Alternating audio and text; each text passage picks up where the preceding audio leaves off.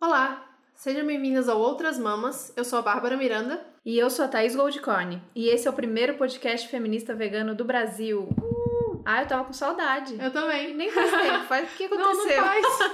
Carnaval. Parece que rolou um mês inteiro aí, Parece. entre um episódio e outro. Muita saudade. Não podemos ficar longe desse microfone.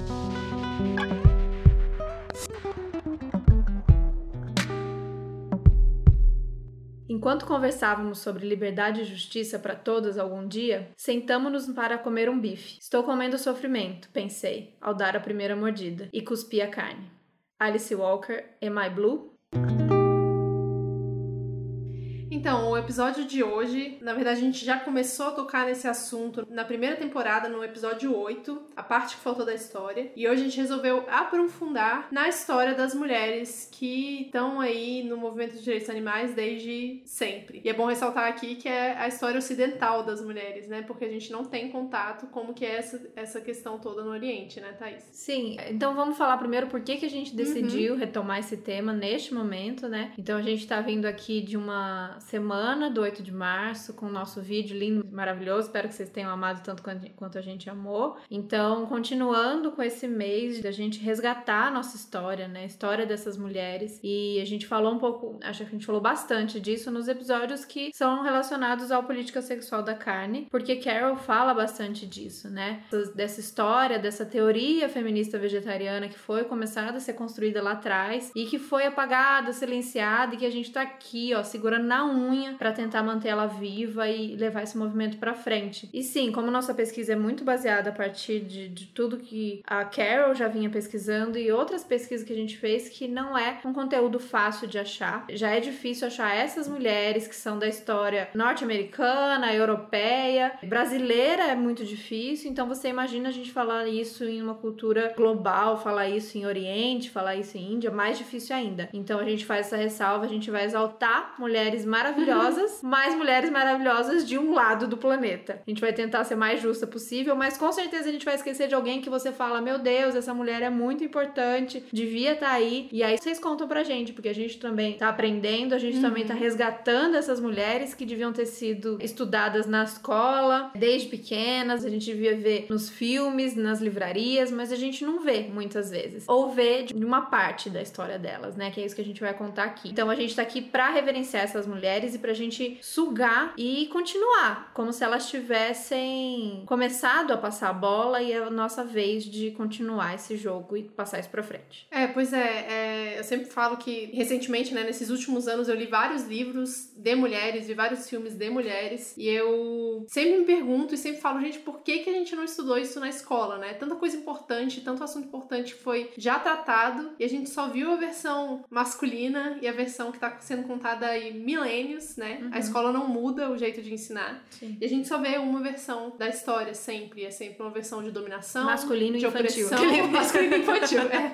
Branco. Branco. Colonizador. Exatamente. Então é muito louco a gente chegar agora, com 30 anos de idade, descobrindo que tem outras histórias, que tem outras versões, que fazem muito mais sentido pra nossa realidade, né? Pra nossa vida atualmente. Então esse episódio é pra trazer isso e pra fazer uma coisa que a Thais sempre fala, né? Que a gente não tá inventando a roda aqui. A gente não tá falando nada de novo, a gente não tá criando teorias novas, a gente tá só trazendo informação de coisas que já foram feitas, já foram ditas e a gente simplesmente apagou uhum. nos últimos anos. Sim, essas mulheres morreram lutando, então a gente tá aqui hoje para honrar todas essas lutadoras. A primeira, vocês já ouviram falar dela aqui, que a gente já falou em alguns episódios, ela é considerada a mãe do vegetarianismo no ocidente, é claro, é a britânica Anna Kingsford. Gente, a Anna era uma bruxona.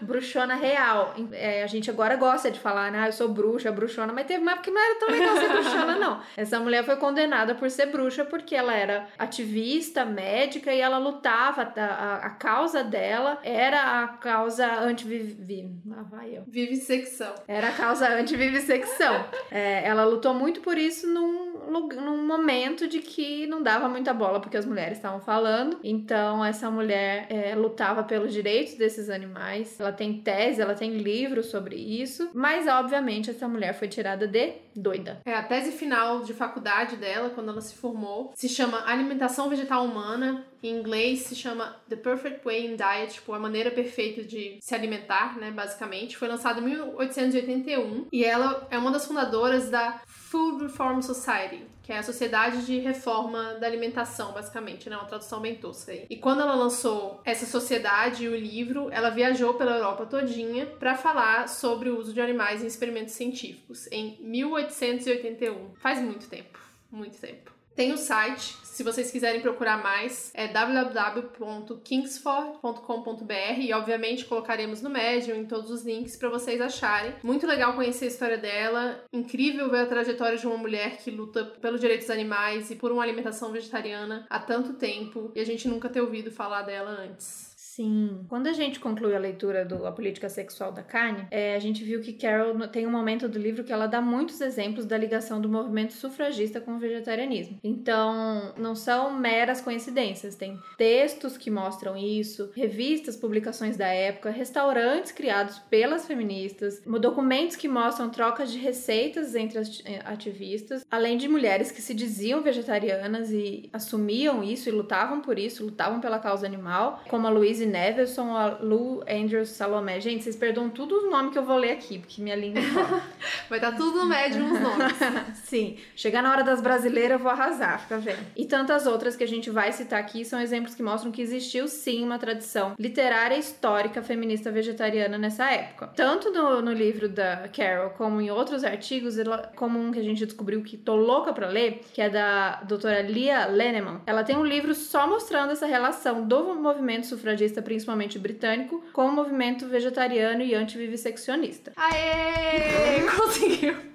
falar a palavra. Ô, palavrinha. É, eu gosto sempre de lembrar dessa parte do livro da Carol que ela fala, né? Como que as mulheres perceberam que o vegetarianismo seria uma, uma forma de libertação, além da empatia pelos animais, né? Que com a dieta vegetariana, elas estariam livres, elas precisariam de menos tempo para estar na cozinha e poderiam fazer outras coisas com a vida delas. Por exemplo, lutar pelo direito ao voto, direito, né, de ser mulher. Sim, além disso, que elas fizeram essa ligação que facilitou muito a luta e o fortalecimento do movimento, muito da relação que é essa relação que a gente fez, né, agora em 2000 e qualquer coisa, que é a frase que a gente começou esse episódio que a Alice Walker, maravilhosa, disse, que é isso, a gente tá falando de liberdade, a gente tá falando de justiça, a gente tá falando disso e a gente tá comendo um bife, não faz muito sentido. Então, quando é, é muitas delas no momento de luta, aliás, tem vários históricos de que mulheres que pararam de comer carne nos momentos mais tensos, como, como na prisão, por exemplo, como foi o caso da Angela Davis, que perceberam, meu Deus, eu sou vítima vítima desse, desse sistema e os uhum. animais também. Quando tem esse clique, meu, aí ninguém segura. Então é muito legal ver esses relatos no livro. Quem ainda não leu, não sei quem tá aqui no episódio 32 Dois, 32. e ainda não leu. Mas se você não leu, tá com preguiça de ler, ouve os nove primeiros episódios. Pelo menos que eu sei que tem gente que começou nos episódios de convidada Sim. já na segunda temporada. É muito interessante ver todos, todo esse material que a Carol conseguiu, porque olha,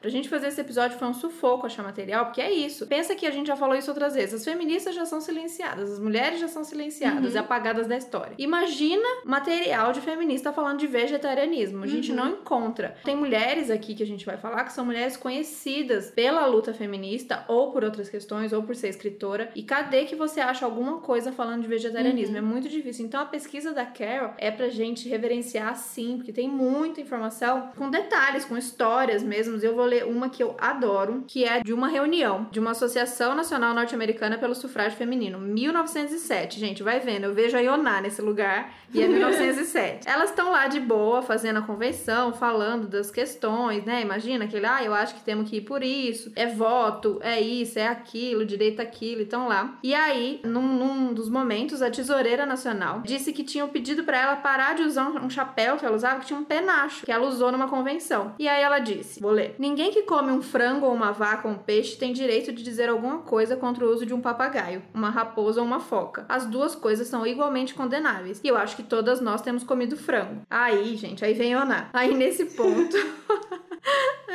Vem a chapeleira feminista vegetariana, interrompeu a reunião e, tremendo de indignação e raiva, preciso protestar, disse ela, contra ser incluída numa declaração tão generalizadora. Nada me convenceria a comer frango ou a ser conivente com o horror de matar animais inocentes para usar suas plumas. Sinto um arrepio quando assisto a uma convenção de sufragistas e vejo mulheres com horríveis troféus de carnificina no corpo.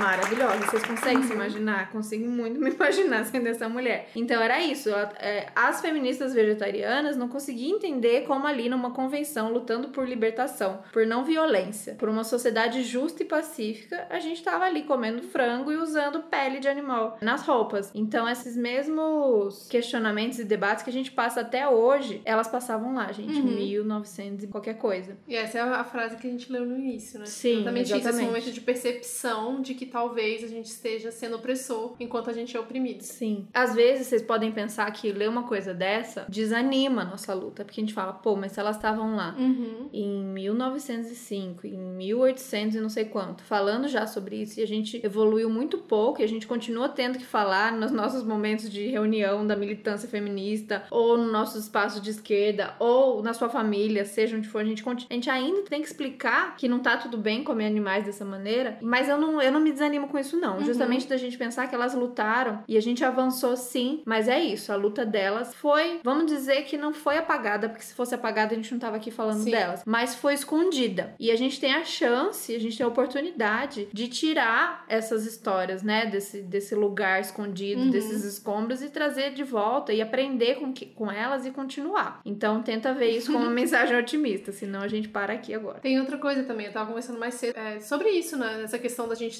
ver essa parte da, da história, do que que acontece na indústria, no capitalismo, tudo, e a gente vê essa forma de opressão tão grande, e às vezes a gente se desanimar com isso, mas a gente saber do que, que acontece é uma forma da gente saber como continuar a luta, né? Então uhum. dá uma certa esperança de tipo assim, cara, essas mulheres lutaram há muito tempo. E conseguiram muitas coisas. E conseguiram muitas coisas, num tempo em que basicamente as mulheres não conseguiam nada. Uhum. Então agora que a gente tem acesso aos meios de comunicação, né? Estamos aqui fazendo um podcast que tem audiência para isso, que a gente consegue alcançar mais pessoas, então a gente consegue fazer uma transformação muito mais rápida, uhum. né? Então a pauta já tá sendo trazida, já tá sendo discutida mais do uhum. que era antes, assim. É, e gente, aquela coisa que a gente sempre fala, que talvez a gente não veja o resultado da nossa luta de agora. Essas mulheres uhum. viram poucos avanços, sabe? Se elas, algumas dessas, se elas pudessem ver o quanto a gente avançou, acho que elas ficariam tristes de saber que o Bolsonaro é presidente aqui no Brasil e que o Trump é nos Estados Unidos. Enfim, obviamente a gente sempre fala, né? A gente dá vários passos para frente e dá alguns para trás, mas no geral a gente tá caminhando. Então, uma dessas mulheres notáveis, e ainda falando em movimento sufragista, foi a Charlotte Despard. Ela nasceu em 1844, britânica também. Ela foi ativista política, sufragista, pacifista e defensora dos direitos animais, como não amar. Ela dizia que não era certo defender o direito das mulheres e dos trabalhadores e ao mesmo tempo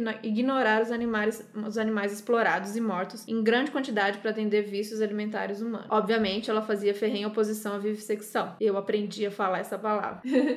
é, o que levou ela pro vegetarianismo foi o trabalho do poeta Percy Shelley, é o marido da Mary Shelley, que a gente vai falar depois. E ele era o defensor do vegetarianismo ético. Tem alguns ensaios bem famosos, enfim, um, um poeta que lutou muito pelos direitos dos animais e por alimentação vegetal. E é bom ver uma diferença de, até de discurso dela pra Anna Kingsford, que a Ana foi principalmente pela ciência, porque era onde ela estava inserida dentro da academia, né? Então ela era principalmente contra a vivissecção. Ela já entra na parte de, tipo, a indústria tá errada. E, cara, a indústria já estava errada em 1844.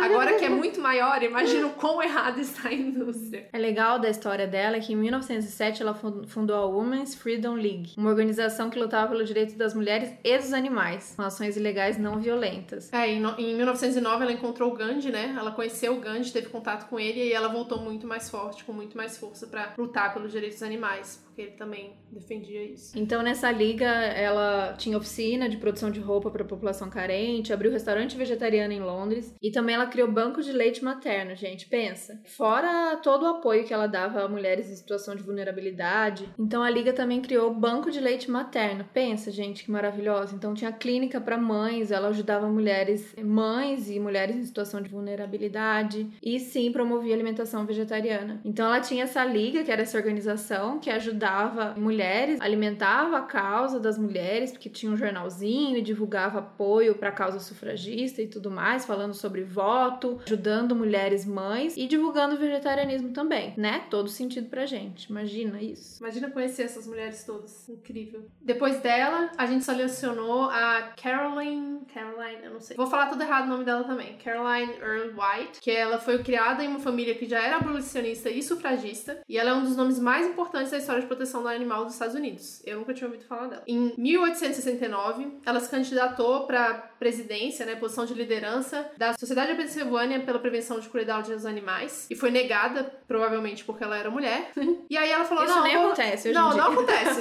Difícil. Nenhum caso aqui, nenhum caso. E aí ela falou, vou fundar a minha própria. E aí ela fundou, ela criou o primeiro abrigo para animais dos Estados Unidos e a primeira sociedade antivive... Aí agora eu que travei, tá vendo? Antivivisecção. Ou seja, a sua história foi de luta e adversidade o tempo inteiro, como da maioria das mulheres, né? Mesmo as brancas de elite. É, isso é um detalhe que a gente tem que falar. A gente tá contando histórias de mulheres que estudaram, que eram brancas, de elite, porque essa é a história que é contada. A gente tá esquecendo Sim. totalmente a história das mulheres negras. A gente vai chegar É, lá. A gente vai chegar lá. Mas, Mas obviamente. nessa época não tem. Aí, se, você- se a gente mal tem história dessas mulheres, né? Se a gente mal tem arquivos falando dessas mulheres, quem dirá das outras? Não, e não só isso, né? Aquela velha história do feminismo. Enquanto essas mulheres estavam lutando pelo voto, as mulheres negras estavam só Uhum. tentando sobreviver. Aí É por isso que neste momento as pautas são outras, as realidades são outras, e essas mulheres privilegiadas de conseguir lutar por o que estava dentro da realidade delas. E a gente bate palma porque, de qualquer maneira, quebraram um monte de, de, de tabu. O que era esperado delas Uhum. era só seguir, né? Procriando e cuidando de casa e do marido e tudo mais. E elas quebraram com muita coisa. Então, obviamente, maravilhosas, mas a gente entende esse recorte dessas mulheres é, brancas e privilegiadas e, e da onde elas estavam, né? Tem uma frase aqui destacada da Caroline que é, a gente é questionada disso até hoje Uhum. e vocês vão reconhecer. Então vamos lá, frase dela. Aspas. Há muitas pessoas que quando lhes pedimos para se juntarem a nós, dizem que preferem trabalhar para os seres humanos. Mas nós não estamos trabalhando para os seres humanos? Nós não estamos nos esforçando constantemente para fazer homens e mulheres mais humanos e dispostos a todos os sentimentos de bondade e ensinar as crianças a serem gentis e misericordiosas? Palminhas agora, inclui palminhas.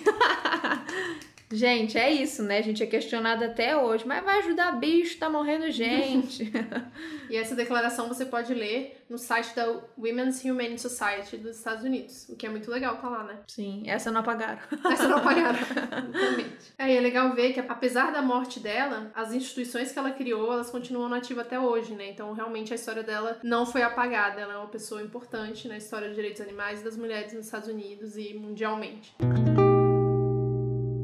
Quem já ouviu os primeiros episódios e quem não ouviu, por favor, voltar e ouvir. ouviu a gente falando muito do Frankenstein. Sim, Frankenstein, aquele livro, filme que todo mundo já ouviu falar, se não assistiu ou leu, já ouviu falar. Mas pra quem não ouviu, vai saber agora. O Frankenstein, sim, o monstro era vegetariano. Sim, poucas pessoas falam disso, mas o monstro criado por Frankenstein, que aliás sempre tem essa dúvida, o Frankenstein não é o monstro. Uhum. O- Tem o monstro e tem é o o- Frankenstein. o criador. Criador e criatura. Ele era vegetariano. Tem muitas análises que surgiram depois mostrando o teor feminista da obra Frankenstein. E isso já foi um resgate, mas pouquíssimo se fala do teor feminista vegetariano dessa obra. Sim. A Mary a gente já falou anteriormente, mas acho legal repetir aqui que ela resolveu escrever esse livro como um desafio, né? Tava o marido dela, que a gente já citou antes. Percy Shelley. Percy Shelley, junto com o. Calma, qual poeta britânico? Já esqueci o nome, não importa o nome. Ah, é o do.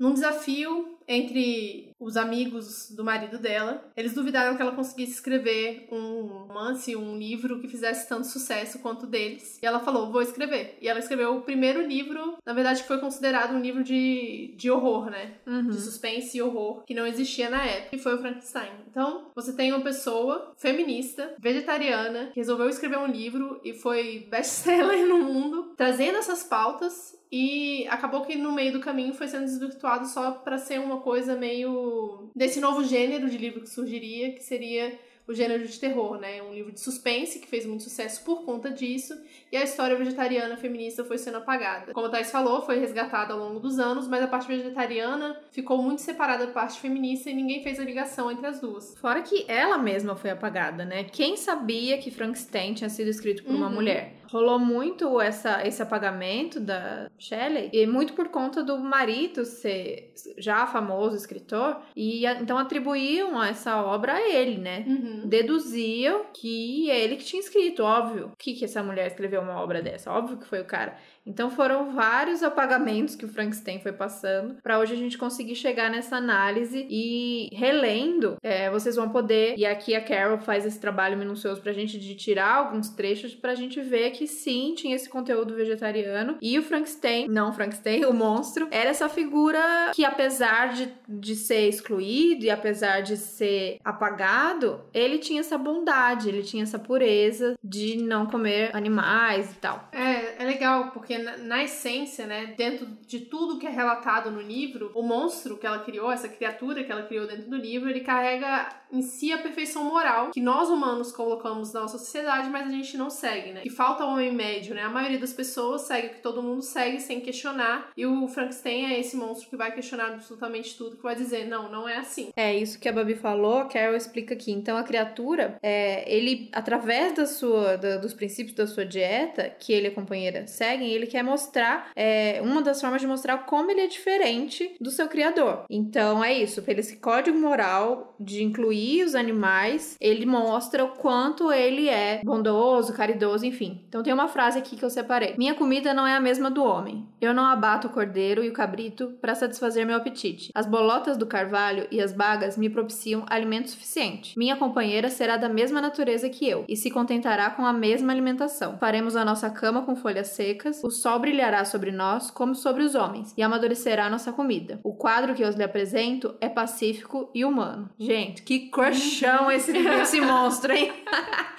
Maravilhoso, gente. Onde é acha? muito fofura, é muita fofura essa criatura. Tem várias passagens aqui que terminam todas com oh, é muita fofurice. Então é isso. Quem não conhece, vai atrás, assistam Frankenstein, leiam Frankenstein, procurem a história da Mary Shelley, que é muito, muito incrível. A próxima mulher que a gente vai citar aqui é a Mary Midley. Ela é uma filósofa britânica que ficou muito conhecida pelo seu trabalho no campo da ética e dos direitos dos animais. Em 1978, um pouco mais recente, né? Tá quase, tá quase chegando a gente. Com 59 anos, ela lançou um livro chamado Beast and Man, que seria besta ou monstro e homem, que defende que os seres humanos são mais parecidos com os animais do que muitos filósofos e cientistas sociais sempre julgaram. Isso porque esses filósofos e cientistas sempre se preocupam mais com as nossas diferenças em relação às outras espécies do que as nossas semelhanças. E eu acho muito engraçado trazer isso, porque uma coisa que a gente ouve muito quando a gente fala de que, né, não come carne, não sei o que, tem que ser vegano, sempre vai ver uma pessoa que vai falar: ah, mas o leão come carne. Aí nessa hora a gente é parecido com os animais, porque o resto do tempo a gente é totalmente diferente,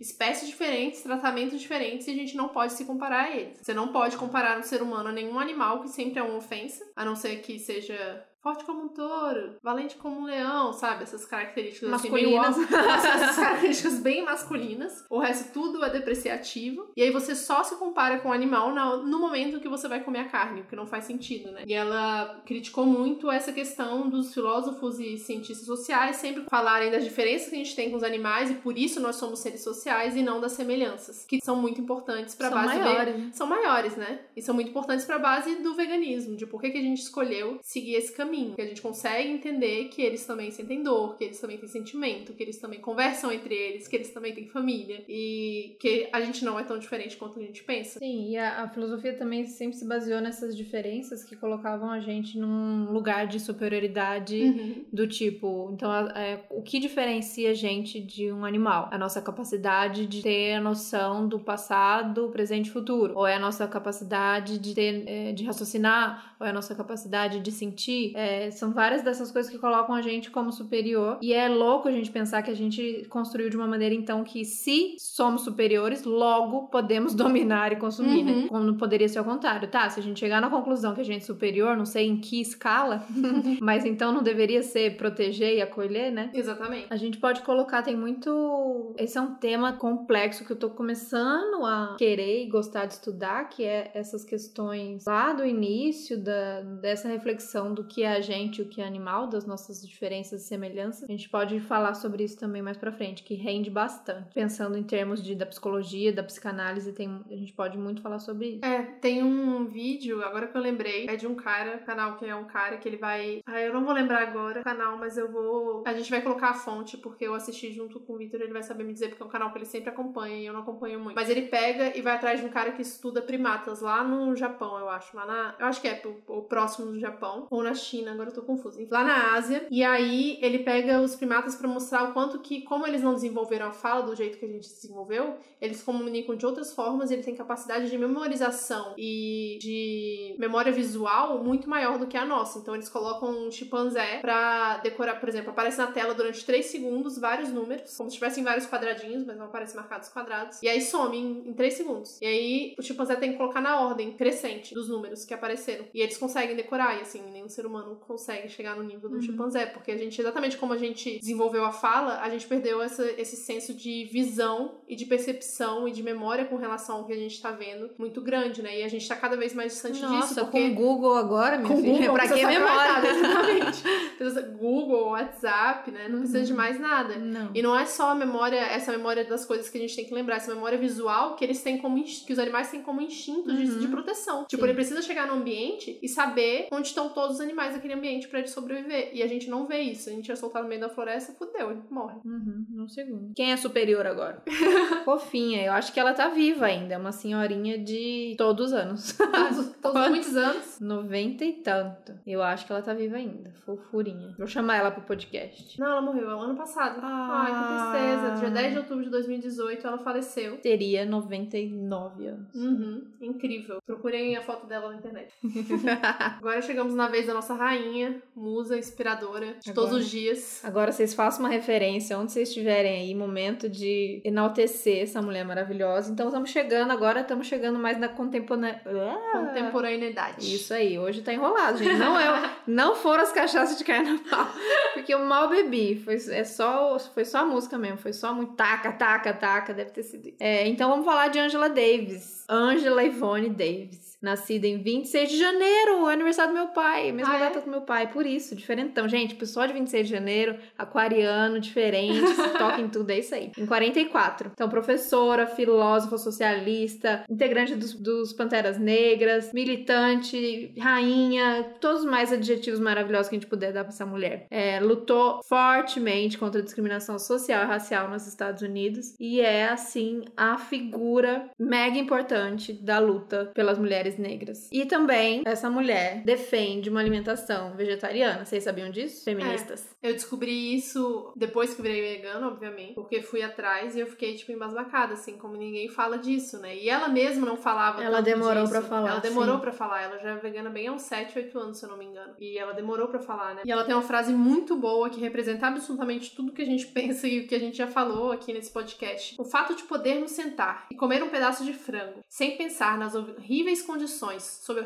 as quais as galinhas são criadas industrialmente nesse país é um sinal dos perigos do capitalismo. Como o capitalismo colonizou nossas mentes e não olhamos para além da mercadoria em si. O fato de nos recusarmos a entender as relações que estão na base dos produtos que usamos diariamente, como fazemos com a comida. Acho que existe uma conexão na maneira como tratamos os animais e a maneira como tratamos as pessoas que estão abaixo de todos na escala hierárquica. Então ela inclui aí todas as questões de feminismo, racismo, especismo que a gente tanto fala. E ela fez esse discurso em um evento, né? Esse Pelo não que sei. eu vi, foi, acho que ela, ela falou isso em um evento quando perguntaram para ela por que, que ela é vegana. É, desse é. Então vamos colocar um vídeo com ela falando isso também. E muito bom, sempre usamos as nossas apresentações. A Angela é uma puta referência para tudo, né? E a gente tem aí livros dela acessíveis, vídeos, documentário, para saber mais sobre o trabalho dela. É é muito interessante ver a trajetória de uma mulher da idade dela ter chegado nesse ponto, chegar agora numa parte que já é. que normalmente as pessoas já não lutam mais por nada, né? Que elas já estão é, coniventes com o sistema todo e falam, ah, não dá mais tempo de mudar. E ela fala, não, ainda vou mudar. E ela virar vegana ainda assim, sabe? É muito uhum. legal. Depois de tudo que passou, né? Depois, depois de ter sido presa, depois de tudo, perseguição. É, e aí ela tá mais ativa do que nunca, sempre aí participando de eventos e dando entrevistas. E realmente ela tem uma matéria recente do país, a gente pode colocar também, dela falando desse perigo, desse ressurgimento aí, é, desse nacionalismo, essa, essa, toda essa onda conservadora, Estados Unidos e em várias outras partes do, do, do mundo. Então, Angela Davis mais atual e presente do que nunca. A gente tem que sempre relembrar, aprender e reverenciar essa mulher. Uhum. Outra mulher maravilhosa que também lutou muito pela causa das mulheres negras, Alice Walker, que a gente ama, ama de paixão. Alice Walker é mais conhecida pelo romance A Cor Púrpura, né? Que virou filme premiado e tudo mais. Mas é uma mulher muito, muito além disso. É, o próprio filme fala da questão racial e sexual, né? Mas como a gente sabe como funciona Hollywood, tudo vira uma grande fantasia e nem sempre é do jeito que a gente espera. Steven Spielberg. É, exatamente. esperar.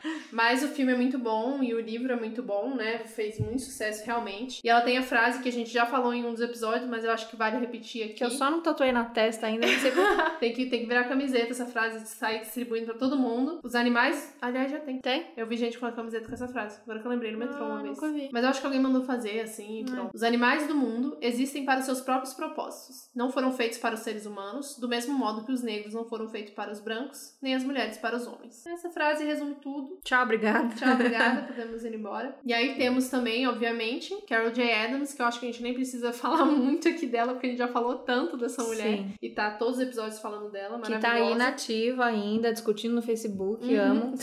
Como você Facebook. se vê no futuro. Desse jeitinho. desse jeitinho, só que brasileira. que aí tem um pouco a mais, né, gente? Que ela é muito educada. É, ela é muito educada. Um queridinha, uma fofinha. Eu seria Carol J. Adams com boca suja. Pronto. Então, já que a gente chegou aqui nas atualidades, chegamos nas, nas atualidades, mas nós vamos dizer que foram as senhorinhas, né? Uhum. Estão aí nativas, a gente tem muito que aprender com elas, mas que já viveram muito a história delas. Se elas quisessem hoje parar e se aposentar, já tinha Tava valido bom, demais. É. Valeu muito mais que muita gente que só passou aqui e jogou chiclete no chão e foi embora. Então, outra mulher que a gente tem que falar é a Melanie Joy. Então, mais uma vez, a gente tá fazendo esse episódio com as mulheres que a gente resolveu é, selecionar, que a gente acha importante que são referências pra gente. É, mas isso aqui não é um podcast imparcial. A gente uhum. vai tentar falar de mulheres que foram importantes, até as mulheres que a gente talvez não concorde tanto com a linha. Uhum. É, mas, é óbvio, obviamente, a gente fez um recorte dos que a gente gosta, acredita. Mas não dá, não dá pra não citar a Melanie Joy. Ela é uma terapeuta, na verdade, a formação dela é em psicologia. Então ela traz um trabalho sobre comunicação não violenta e formas de se comunicar melhor dentro de relacionamentos em geral. Eu acho que o discurso dela vale para qualquer tipo de relacionamento, mas ela foca exatamente no relacionamento entre veganos e não veganos. E recentemente eu fiz um treinamento com ela e eu achei muito interessante, porque todos os exercícios que ela passou foram muito legais, todo o discurso dela com relação à saúde mental, da gente como ativista e de comunicação não violenta é perfeito, assim, ela realmente é uma terapeuta incrível. A gente tem algumas discordâncias ideológicas com relação ao resto do trabalho que ela uhum. faz, mas o trabalho dela com relação à terapia e ao relacionamento, a relacionamentos em geral é perfeito, né? E saúde mental do ativista. E a importância dela, porque ela foi a uhum. mulher que cunhou o termo carnismo, né, uhum. né, gente? Um termo Sim. que explica tanta coisa, apesar de ter até se transformado, a gente já falou isso no episódio do Beabá, uhum. em uma coisa além do que ela cunhou, mas enfim, é super importante pro movimento. É, com aquele livro, porque eu sempre confundo os bichos, Também. porque comemos, porque amamos cachorros, comemos, comemos porcos e vestimos vacas. Isso. Então não podemos negar a importância dessa mulher que também tá aí nativa, viajando e falando sobre relacionamento e ativismo e vegetarianismo pelo mundo. E eu acho que ela é uma das únicas pessoas que fala seriamente sobre é, saúde mental, saúde mental dentro uhum. do ativismo. Então isso é muito legal, assim, de, sobre se preservar, eu sobre saber seu limite. naquele vídeo dela, vocês é. têm que ver, a gente pode pôr também. Acho que a gente já deve ter indicado em algum episódio. Eu acho que não, sabia? Não? Não, no de saúde mental, a gente No saúde é, mental, saúde mental. Que é o, ativista sustentável. Chama isso? Sustainable Activist. Sustainable Talvez é, seja isso, não. Ativismo sustentável. Que me ajudou bastante numa época que a gente tava só indo, só indo, só indo, só indo, e é muito importante a gente parar e olhar. É uma coisa que a gente tem falado uhum. muito aqui, né? Olhar e cuidar das feridas e das dores. É, outra ativista, ela é mais famosa nos Estados Unidos, eu acho, porque ela é americana, né? Ela nem todo mundo conhece aqui no Brasil, mas eu cheguei a ler o trabalho dela. É a Breeze Harper, que ela tem um livro chamado, na verdade é uma antologia chamada Sista Vegan, que ela fala sobre um ativismo negro vegano. Então ela fala dos resgates da cultura, né, da cultura negra vinda da África para dentro da culinária, para dentro da saúde. Ela fala como que a população negra nos Estados Unidos está doente porque aderiu a uma dieta que não era original originária deles. É muito interessante ver essa questão, como ela coloca. Ela fala muito mais de alimentação do que o racismo em si. Ela fala do racismo estrutural, mas fala como lutar com isso através da alimentação. Ela não fala diretamente do direito dos animais e da questão da empatia dos animais, que é muito dita pelas outras, pelas outras ativistas que a gente citou, mas é muito legal o livro. É, isso, esse trabalho, para continuar estudando sobre isso, a gente pode citar o documentário que a gente já citou aqui algumas vezes, uhum. que é o. The Invisible Vegan, que a gente tá nessa luta aí para ele entrar na Netflix. Então, é, se você entrar nas páginas oficiais The Invisible Vegan, tem lá como fazer para você entrar lá na Netflix e indicar o documentário pra gente conseguir é, assistir mais fácil no mundo inteiro. Super uhum. importante. É, então a gente fala dessa, dessas mulheres e homens também que lutam para esse resgate dessa alimentação originária de, dos povos negros, principalmente norte-americanos. Você imagina, se a gente tá falando em visibilidade, em apagamento da história branca ocidental,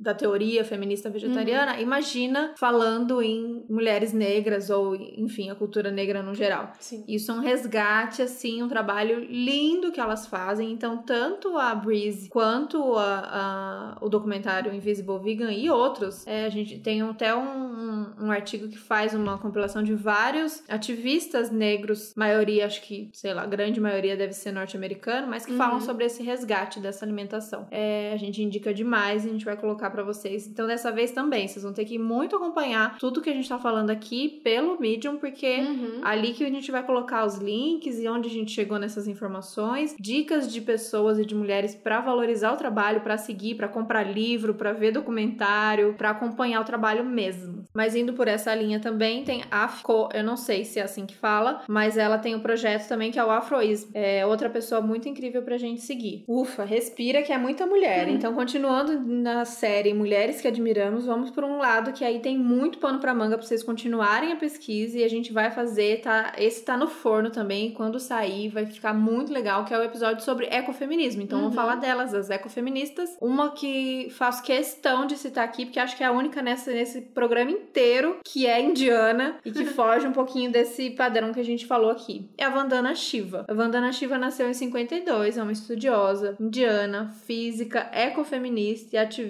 ambiental e antiglobalização. Quem não ama essa mulher? Quem não conhece, corre agora ver vídeos e entrevistas dela, que é uma aula a cada momento. E a outra é a Karen Warren. Muito difícil falar esses nomes em inglês, muitos R's. que ela é filósofa também, americana, tem 71 anos hoje e luta há muito tempo pelo ecofeminismo também. Então, já que a gente tá falando dos trabalhos atuais, não podemos deixar de citar mais uma vez, não, esse podcast não é imparcial, mas a gente não pode deixar de citar trabalho, os trabalhos que estão sendo feitos é, na causa animal. Então, são as mulheres à frente de ONGs internacionais. Então, a Sharon Nunes, que é da Animal Equality, a Lia Garcês, que é a nova presidente da Mercy for Animals, e a Lauren Ornelas, que é de um projeto que eu amo de paixão, uhum. que é o Food Empowerment Project. Resumindo, é um projeto que tenta acabar com os desertos alimentares nos Estados Unidos. E o que seria deserto alimentar? Eu acho que a gente já falou aqui algumas vezes, mas nunca explicou direito, né? São as áreas em que as pessoas não têm produção de comida, elas não têm é, espaço para produzir comida, não têm espaço para ter comida orgânica e elas são reféns de supermercados ou distribuidores de basicamente industrializados que vão até as cidades para deixar comida para elas. Aqui no Brasil é um problema que está crescendo cada vez mais, inclusive em São Paulo. Inclusive em São Paulo. E ela faz esse trabalho nos Estados Unidos, que é um país nível Brasil, bem gigantesco, né? Quem quer trazer para o Brasil, levanta a mão. Levanta a mão, porque eu acho que tá rolando um movimento de trazer esse projeto pro Brasil. E é realmente de empoderar as pessoas para elas poderem ter escolhas de comidas saudáveis, para não acontecer muito além do peso. Para mim, um dos documentários mais tristes da história desse país. Pra dar uma segurada na onda da Nestlé, que tá puxado, da Unilever, segura os braços um pouco. Então tem ah, alguém muito gigante tentando manter esse padrão e tem a galera que tá tentando, que é nós, e que é Ellie, uhum. que é uhum. toda essa galera tentando, é, a Ju, comida saudável para todos, toda essa galera uhum. que tá tentando resgatar essa alimentação da terra, né, gente? Uhum. Alimentação sem veneno, é, todo o trabalho aqui no Brasil do MST, é, pra gente lutar por esse direito desse, desse alimento saudável e justo pra gente, pra terra. Sim, a Lauren, ela não só traz essa questão da, do deserto alimentar, como ela também fala da questão animal, porque ela é vegana. Então está sempre explicado e, e implícito dentro do trabalho do Food Empowerment Project. Tá. Então agora, já que a gente falou de Brasil, a gente também tem uma história, né, gente? É uhum. um pouco mais recente, é também difícil de pesquisar difícil de chegar nessas primeiras mulheres vegetarianas, mas a gente puxou pelo que a gente conhece, de uhum. memória. Então vamos falar de memória. É, Nina Rosa. Como não falar de Nina Rosa? Incrível. Eu acho que para as brasileiras a gente precisa de um episódio só para isso, para contar a história do vegetarianismo, né? Do movimento vegano no Brasil. Então a gente vai citar aqui, mas fica implícito que vai rolar esse episódio. Sim. Porque senão vai ficar gigantesco, vai ficar três horas falando. Só falando nomes e nomes e nomes. Uhum. Então, Nina Rosa, Marli Winkler, Sônia T. Felipe, Luísa Mel. Aí vamos pras migas. Sandra Guimarães, obviamente. Sandra Limande, que agora tá na frente da Morse for Animals Brasil. Amanda Justine, do Movimento Não Mate. Vivian Mocelin, Animal Equality. E a Mônica Boava, da SVB. Além de todas as ativistas maravilhosas, uhum. amigas nossas. Vamos falar de YouTube, é, rua, Instagram. E aí, a gente, se a gente citar, já era, né, já gente? Era. Então, todas as nossas amigas, vão falar. Todas que vieram aqui já de convidadas nesse podcast. É, são mulheres que estão segurando o movimento, tentando levar ele para frente. Indep de novo, mais uma vez repetitiva, independente da a gente tá tentando falar aqui de vegetarianismo e mulheres vegetarianas, então não necessariamente seguem a mesma é, ideologia da gente, do veganismo político, de linkar com o feminismo. A gente tá contando a história, mas da maioria dessas que a gente falou, acredita nessa união das lutas e que a gente só vai conseguir chegar no mundo que a gente acredita quando a gente unir todas as forças dessas causas. E aí, eu vou ler mais uma frase aqui para vocês que resume um pouco, um pouco disso que a gente acredita. Então, a gente falou da história, basicamente, das mulheres. A gente não tá falando necessariamente de luta feminista, a gente falou das mulheres no vegetarianismo, mas que a gente acredita que uma luta não consegue existir sem a outra. Então, vamos lá, aspas. Na verdade, as mulheres no mundo ocidental industrializado são como animais de um zoológico moderno. Não há jaulas. Parece que as gaiolas foram abolidas, mas na prática, as mulheres ainda são mantidas no seu lugar com a mesma firmeza com que os animais são mantidos nos seus cercados. Bridget Broad. Ah, sei lá, Brofi.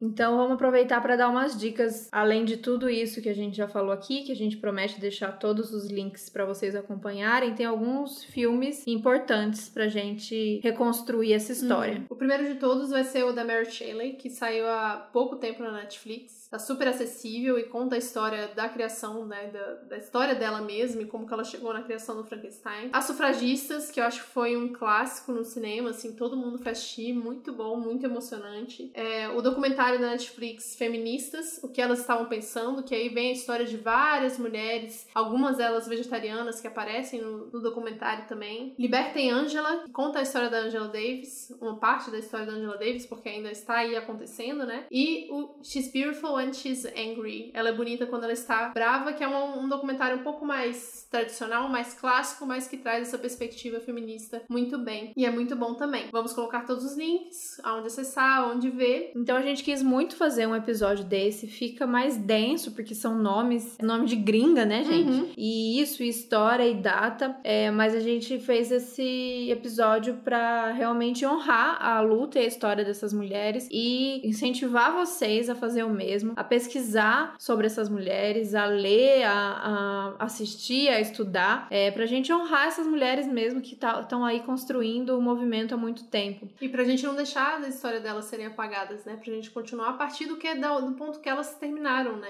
Do ponto que elas estão, porque é muito importante a gente dar continuidade a um trabalho que já está sendo feito. Uhum. É interessante pensar no movimento como uma, uma reconstrução, uma continuidade dessa teoria feminista vegetariana que a Carol tanto fala. É, muitas vezes eu sinto que é isso, a gente tá achando que tá criando a roda. Essas mulheres já fizeram muito, já avançaram uhum. com muita pesquisa, já avançaram com muita luta. A gente só precisa dar continuidade e trazer elas de volta com a gente. Uhum. Então, assim, de mão dada mesmo com elas, uhum. é, lembrando das suas histórias, é, acreditando no que elas falavam, a gente continuar, a gente ter essa força pra gente seguir. É, tem uma coisa que a. Eu já vi a Sabrina falando algumas vezes em alguns eventos que a gente foi, talvez eu tenha visto em vídeo também, que ela fala que o nosso compromisso né, o compromisso de, do ecossocialismo, de um ecofeminismo, ele tem que ser intergeracional. A gente Sim. tem que entender de que a gente tem que pegar o trabalho que já foi feito antes e levar para gerações futuras, né? Então é exatamente isso tudo que você falou. Eu gosto muito disso, de pensar dessa forma, né? Então, se tem mais mulher que você acha que a gente deixou de falar, a gente fez um recorte mesmo, a gente sabe, e que bom que essas uhum. não foram todas. Umas aqui a gente é fã, fã, fã, o trabalho delas é, ajudou a gente a construir como ativista, como mulher e até a construir construção desse podcast. Outras foi por curiosidade uhum. mesmo, pela importância histórica, e outras pra gente lembrar que tem mulher trabalhando para todos os lados para construir esse mundo justo. Uhum. Mas deixa a dica aí pra gente se a gente esqueceu de alguém. E aí, óbvio, né, falando em mulheres, falando em história, falando em reverenciar o que já foi feito, a gente não podia deixar de citar o Como Arroz Tenha Fé nas uhum. Mulheres. É, a gente, esse, acho que esse poema vai acompanhar a gente por toda a nossa história.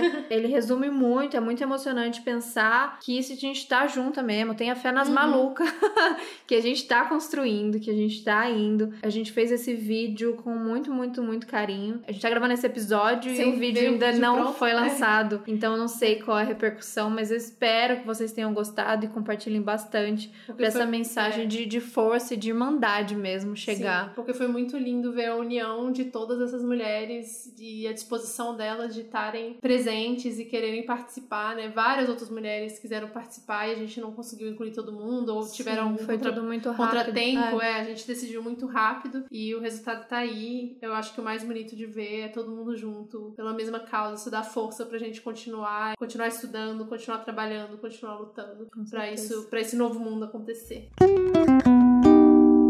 E se você ouviu até aqui e gostou, é, entra no apoia.se barra Outras Mãos Podcast e ajuda nós a continuar fazendo esse trabalho que está sendo muito prazeroso, cada dia mais. E cada dia a gente está tendo mais trabalho e cada dia a gente está querendo fazer mais e a gente só consegue fazer isso por conta do, da ajuda de vocês. As mulheres de São Paulo acabou, viu, gente? A gente é. vai ter que viajar, não vai ter jeito.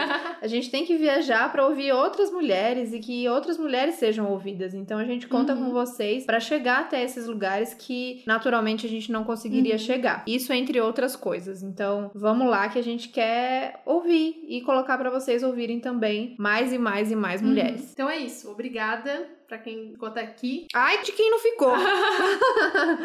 até semana que vem. Teremos mais histórias de mais mulheres, como sempre. Isso aí. E tamo junto. Tamo junto. Até tchau, semana tchau. que vem.